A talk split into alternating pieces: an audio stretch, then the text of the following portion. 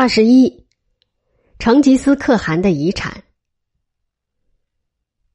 据费尔纳兹基估计，蒙古人的总数，当成吉思可汗逝世之时，只有一百万人左右。这一百万人以其十二三万的兵，加上若干汉军、花剌子模、钦察等各国所征召来的壮丁，竟然建立了横跨欧亚的一大帝国，却是世界历史中的奇迹。成吉思可汗具有天才与超人的毅力，无可否认。少年时的忧患把他锻炼成一个刚强的斗士，受命于天的信心使他几乎每战必胜。敌军的缺点逃不过他的眼睛，自己军队的优点他又能充分发挥。成吉思可汗生平恩怨分明，信赏必罚，发出命令来绝不收回。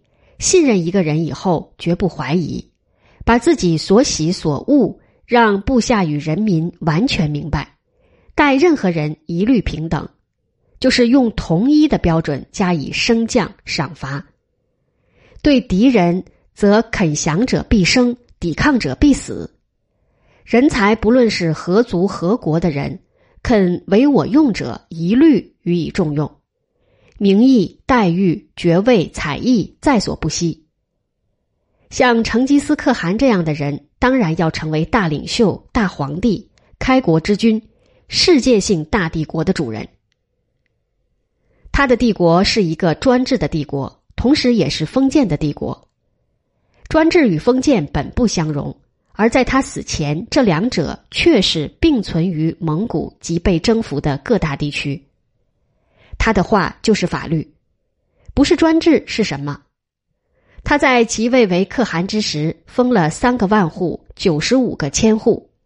这三个万户、九十五个千户，在军事上是三个万夫长、九十五个千夫长；在行政上等于是三个省长、九十五个县长；在社会的意义上，却也差不多是三个部长、九十五个族长、三个侯爵。九十五个男爵，万户与千户都是世袭的爵位。其后打下花剌子模，就把他封给了竹赤。逝世以前，他又改封竹赤以今日的哈萨克斯坦，封察合台以西辽的故壤，封窝阔台以今日新疆北部、额尔齐斯河下游及邻近地区，封托雷以中部蒙古与西部蒙古。东部蒙古被封给了和萨尔等人，西夏的固壤给谁？金的北部固壤给谁？成吉思可汗不曾吩咐。他是否想把西夏的固壤给托雷，把金的北部固壤给木华黎？我们无从考探。蒙古在成吉思可汗未做可汗以前，原为十分适合的若干部落与民族，没有形成国家。和布勒、俺巴孩与呼图剌三位可汗，只不过是一种部落联盟的盟长而已，不是一国之君。成吉思可汗纠合了多数的部落与氏族，屡屡对外作战，作战期间的生死与共，战胜以后的财物分享、俘虏分享，都足以增进各部落氏族之间的团结与对于领袖的拥护。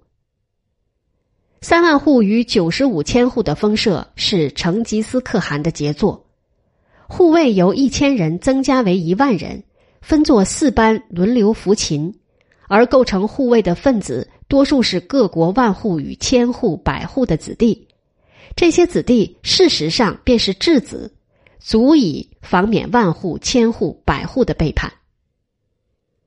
护卫不论战时平时均在可汗的身边。战时是督战队，平时是宪兵，只不过不叫督战队或宪兵而已。护卫又等于是军官学校与行政干部学校。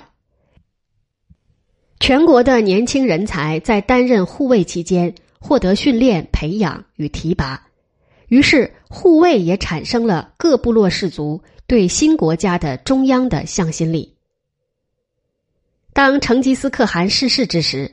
全蒙古的臣民被分给呵额伦太后等皇室分子，而似乎不曾再有各部落长与氏族长提出任何抗议。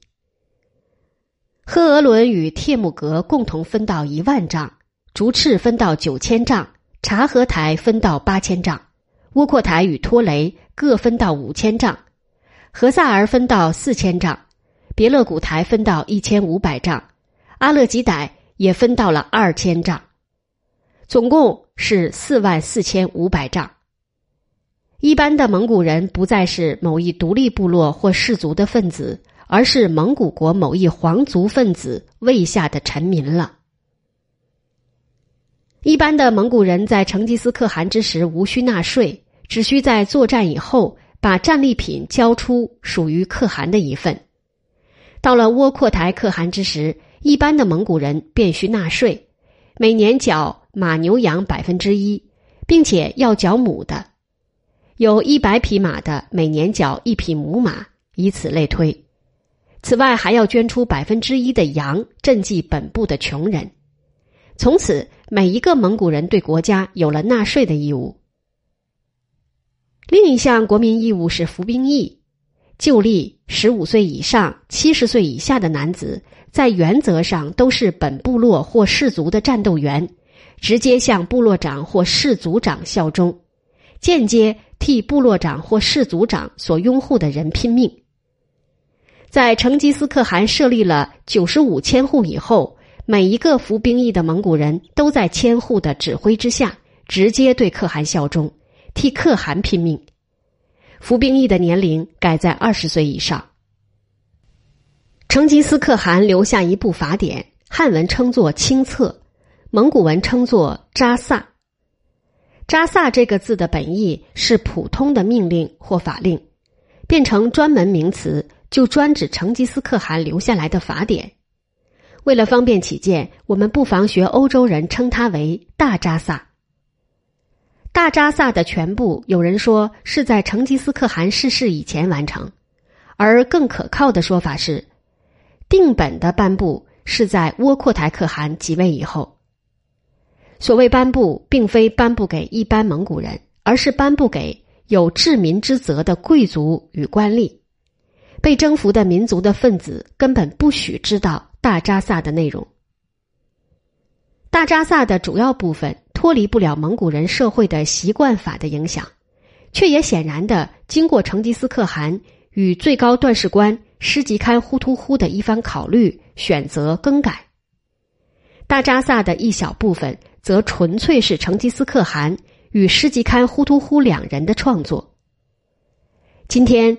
我们已经找不到大扎萨的全文，保存了大扎萨的片段的，以智费尼的《世界征服者传》为最多，其次为阿布勒法拉基的著作，再其次为拉施特的著作。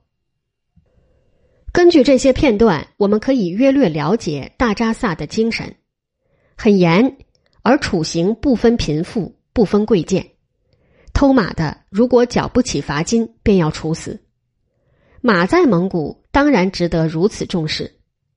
杀人的用不着抵死，能缴罚金就可以了。这不是说死了的人不重要，而是说活着的人更重要。能叫活着的人免死，总是好的。大扎萨规定了每一壮丁永久属于某一牌子头百户、千户的麾下。离开了自己的隶属的单位而混到另一单位去的，处死；军官接受不属于自己单位的壮丁的，也要处死。大扎萨也规定了，蒙古人对于可汗，只需在可汗的名字之后加称“可汗”一词，不必像伊斯兰教国家的人对他们君主称呼一大串尊号。皇室分子对可汗可以仅仅称呼他的名字。连“可汗”一词都可以省略，而且皇室分子犯罪不处死刑，只能处监禁或流放。留下来的大扎萨片段极少是属于民法范围的，其中有一条很有意思：破产了第三次的人处死。有了大扎萨作为举国一致所遵循的法典，蒙古这一新建的国家可谓有了基础。在这一方面。帮助成吉思可汗最多的是最高段史官，师吉堪忽图忽。此人是可汗的过房弟弟，为赫额伦太后的养子。他打仗不行，审案子却内行，而且颇为好学。他拜塔塔统阿为师，把魏吾儿字母练得很熟，并能用魏吾儿字母写蒙古话。大扎萨的原本可能是他写的，或是由他监督若干书记写的。